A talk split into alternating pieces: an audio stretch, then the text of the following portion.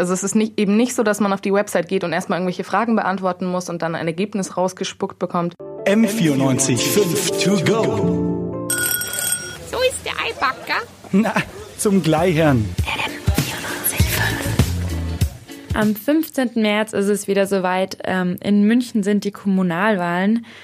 Ähm, ich muss ehrlich zu, um, um ehrlich zu sein, sagen, dass ich mir am Anfang ähm, total schwer getan habe beim Wählen und dann auch erstmal ähm, bei der letzten großen Wahl auf Wahlomat geklickt habe, da mal geschaut hat, hey, was sind denn so meine Einstellungen, ähm, welche Parteien passen dazu. So eine Art Wahlomat gibt es jetzt auch für die Kommunalwahl in München. Gestern kam nämlich der Klimawahlhelfer vom Bündnis München muss handeln heraus. Ähm, neben mir im Studio sitzt Johanna Skabel. Ich bin Nicole Albrecht. Und erstmal zu diesem Bündnis München muss handeln. Was ist denn das überhaupt? Ähm, also das ist ein sogenannter zivilgesellschaftlicher Zusammenschluss. Zusammenschluss, Entschuldigung. Ähm, das bedeutet, es sind mittlerweile sogar mehr als 450 Privatpersonen, Unternehmen und Organisationen, die sich eben zusammengeschlossen haben und versuchen, aktiv in die Stadtpolitik einzugreifen und dabei stehen sie hinter den 32 Forderungen von Fridays for Future, die, die diese mit den Scientists of Future zusammen äh, herausgearbeitet haben. Alles klar, also macht es eigentlich Sinn, dass ähm, so eine Gruppierung dann auch einen Klimawahlhelfer ähm, erstellt, sage ich jetzt mal. Aber was genau ist denn dieser Klimawahlhelfer? Kann ich mir das wirklich so wie den Valomat auch vorstellen? Ähm, nicht ganz. Also es geht vor allem eben um diesen Klimaaspekt. Alle anderen Aspekte des Wahlprogramms werden erstmal rausgelassen. Und was die Wähler davon dann tatsächlich haben, erklärt erstmal Kai Zeiss-Eder, Vertreter von Scientists Tests for Future. Die Wähler können sich äh, nach unserer Ansicht bei dem Klimawahlhelfer eben auch informieren, wie die Parteien zu den Klimapositionen stehen, die Fridays for Future haben und wie die auch umgesetzt werden und wie ernst meint die Partei das mit dem Klimaschutz. Genau, also dabei geht es eben vor allem auf, äh, um den Bezug auf diese 32 Forderungen von Fridays for Future. Und damit möchten eben möchte eben München muss handeln, vor allem diese Klimaschutzpunkte im Wahlprogramm der verschiedenen Parteien sichtbar machen. Okay, damit ist ja der Hintergrund relativ klar von diesem Klimawahlhelfer, aber wie sieht denn das Ganze aus? Sieht es wirklich aus wie der Wahlomat? Nein, überhaupt nicht. Also es ist nicht, eben nicht so, dass man auf die Website geht und erstmal irgendwelche Fragen beantworten muss und dann ein Ergebnis rausgespuckt bekommt, sondern es ist einfach so, dass du auf die Website gehst und du hast direkt äh, ein Ranking von den Parteien eben. Und dabei ist eben ein relativ schneller Einstieg möglich. Du hast alle, zuallererst grob eben die Parteien ähm, an oberster Stelle momentan die ÖDP, danach die Grünen und so weiter. Dann haben wir noch die Linken, kommen irgendwo im Mittelfeld und CSU und FDP ganz weit unten. Ähm, und dann kann man eben noch weiter ins Detail gehen, indem man die Parteien anklickt und schaut, wie sie eben auf verschiedene Themen wie Mobilität oder Energieversorgung eingehen aber auch sich weiter anschauen, wie die einzelnen Kandidaten für den Stadtrat zu diesen Themen äh, stehen und auch warum manche Punkte wie gerankt wurden. Okay, klingt ähm, ganz verständlich, aber was ist denn überhaupt die Grundlage für dieses Ranking? Weil das kann, kann ja nicht dieses Bündnis einfach sagen, hey, äh, ich finde, die Partei macht das so und die macht das so und rankt das jetzt einfach. Was? ähm, nein, das tun sie auch nicht, sondern sie machen das eben auf Basis des Wahlprogramms und ähm, das Problem dabei ist allerdings nur, dass sie von manchen Parteien noch gar nicht, noch gar kein wirkliches Wahlprogramm zugeschickt bekommen haben, wie eben zum Beispiel von der CSU oder der FDP. Okay, wie schaut es dann bei denen aus? Also wenn man da dann weiter in die Details reingeht, dann steht auch einfach keine Ahnung da und gar nicht irgendwie, dass sie null Punkte ja, bekommen. Das klingt äh, aufschlussreich. Genau, aber es ist wenigstens relativ transpar trans transparent gemacht, dass man eben sieht, sie sind nicht, haben nicht einfach, sie sind nicht einfach dagegen, sondern es gibt halt keine Angaben dann ist es eben so, dass äh, auch nicht besonders klar ist momentan, welche Kandidaten zu welchen Punkten wie stehen, weil es momentan noch relativ damit übereinstimmt, wie eben die Partei eigentlich dazu steht. Wobei eigentlich ja relativ schön wäre zu sagen, okay, das sind ja trotzdem noch einzelne Personen, selbst wenn sie irgendwie in der Partei sind, haben sie ja trotzdem zu manchen Themen noch eine eigene Einstellung.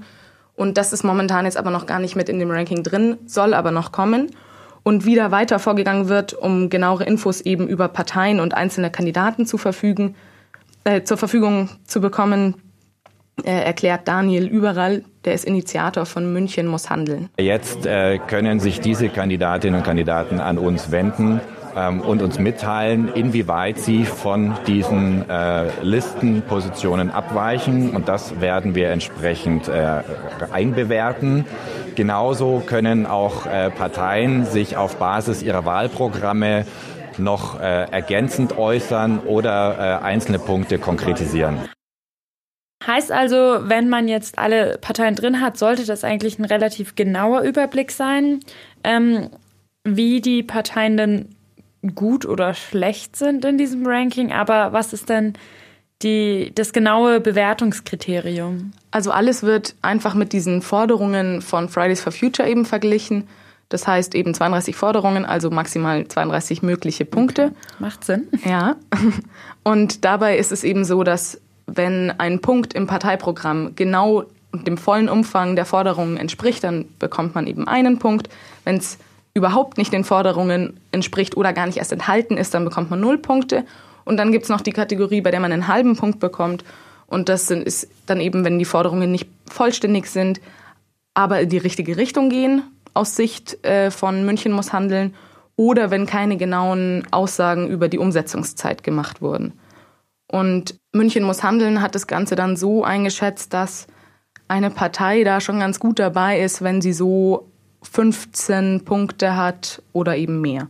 Heißt, ab sobald 15 Punkte von den Fridays for Future Forderungen eigentlich im Wahlprogramm drin sind, dann ist die Partei nach diesem Bündnis als gut bewertet. Aber ist nicht irgendwie relativ klar, wie welche Partei abschneidet? Ich meine zum Beispiel die Grünen werden ja bei dem Punkt relativ gut abschneiden, oder? Ähm, ja, genau. Das ist natürlich auch so, dass es schon irgendwie sehr erwartbar ist, was dabei rauskommt und das schon auch mit dem übereinstimmt, was für ein Bild man sowieso von den Parteien hat, wenn man ein bisschen Ahnung davon hat. Aber zum einen eben ganz schön, dass man sich, wenn man, wenn man sich für das Thema Klima interessiert, trotzdem auch ohne viel von den Parteien selber wissen zu können, da irgendwie einen Überblick schaffen kann. Aber eben auch das, was noch kommen soll, eben diese Trennung von Partei und Einzelpersonen so ein bisschen, also natürlich trotzdem irgendwie im Fraktionszwang, aber dass man eben auch sagen kann, selbst wenn jetzt XY von der Partei so und so eigentlich nicht, also wenn, wenn die Partei selber eigentlich gar nicht so extrem für den Klimawandel steht, diese Person tut es aber irgendwie trotzdem, ähm, den könnte man ja eventuell doch wählen. Okay, also das kommt ja erstmal noch, aber fürs Erste kriegt man ja trotzdem einen ganz guten Überblick und kann auch schauen, hey, wie sind denn auch die Parteien, die ich gut einschätze, in welchem Punkt aufgestellt. Das schadet ja auf jeden Fall schon mal nicht. Ähm, vor allem, weil ja Klima allgemein ein sehr, sehr wichtiges Thema in den letzten Jahren ist. Aber bei so einer ähm, Kommunalwahl sollte das doch auch nicht das einzige Thema sein, oder? Also ähm, warum geht es denn in diesem Wahlhelfer wirklich nur um das Klima?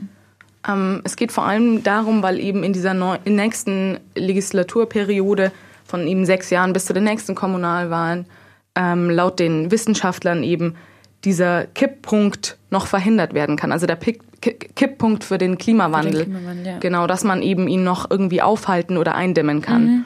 Und deswegen sind natürlich gerade diese nächsten sechs Jahre wahnsinnig wichtig und wer eben dann im Stadtrat sitzt und wer Oberbürgermeister, Oberbürgermeisterin auch immer von München ist. Außerdem ist das Thema vor allem für junge Wähler natürlich wichtig und Daniel überall und damit auch München muss handeln, hat Pläne, um auch diese Zielgruppe anzusprechen. Wir arbeiten zusammen mit den Fridays und mit vielen jungen Organisationen hier in München äh, daran, ähm, so eine Art Erstwählermobilisierung ähm, stattfinden zu lassen, weil seit der letzten Kommunalwahl sechs Geburtenjahrgänge wahlberechtigt geworden sind.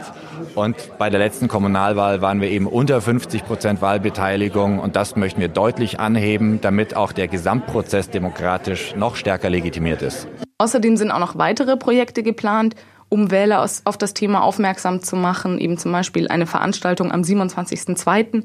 mit den drei Spitzenkandidaten Kandidaten für das Bürgermeisteramt in München. Also so wie ich das bisher jetzt verstanden habe, ähm, will eben dieses Bündnis München muss handeln vor allem junge ähm, Wählerinnen ansprechen, die sich ja vielleicht auch so nicht mit den Parteien auseinander, auch so nicht so viel mit den Parteien vielleicht davor auseinandergesetzt haben oder da halt dann nochmal einen ganz guten Überblick bekommen. Schade ist es, finde ich schon ein bisschen, dass alles andere so ein bisschen außer Acht, geacht, äh, außer Acht gelassen wird, was jetzt nicht ähm, das Klima betrifft. Ähm, wie stehst denn du zu diesem ganzen ähm, nicht Wahlomat, sondern Klimawahlhelfer? Genau, also wie du eben gerade schon gesagt hast, ist es kein richtiger Wahlomat, sondern weil, weil er eben nur den Klimaaspekt behandelt.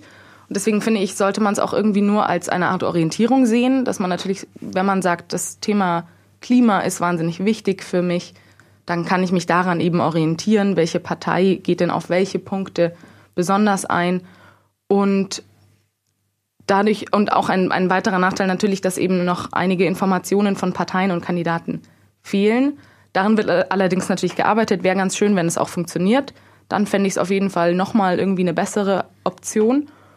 Und auch ein bisschen schwierig oder beziehungsweise zumindest äh, sollte man das Ganze reflektiert betrachten, dass das Ganze natürlich irgendwie aus Sicht ähm, von München muss handeln gemacht ist. Und es ist einfach ein, ein Bündnis, das seine eigenen Absichten verfolgt. Da muss man einfach selber dann sagen, ob man diese Absichten gut findet oder nicht.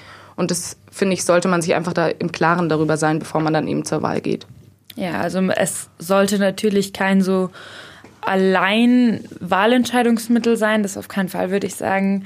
Ähm, aber das sollte ja auch der Wahlomat normalerweise nicht sein, dass man sagt, okay, da ist jetzt bei mir das rausgekommen. Ähm, da kommt ja auch nicht immer unbedingt das raus, was mhm. man eigentlich denkt. Ähm, also da sollte man auf jeden Fall auch drüber nachdenken, hey, wie ist denn das? Und das einfach reflektieren. Ähm, alles im Allen würde ich sagen, mh, mm, trotzdem fürs Erste ein ganz guter Anfang. Ich finde es cool, wenn das noch weiter geht und da noch mehr reinkommt. Ähm, und werde es mir dann auf jeden Fall nochmal anschauen. M94 5 to go.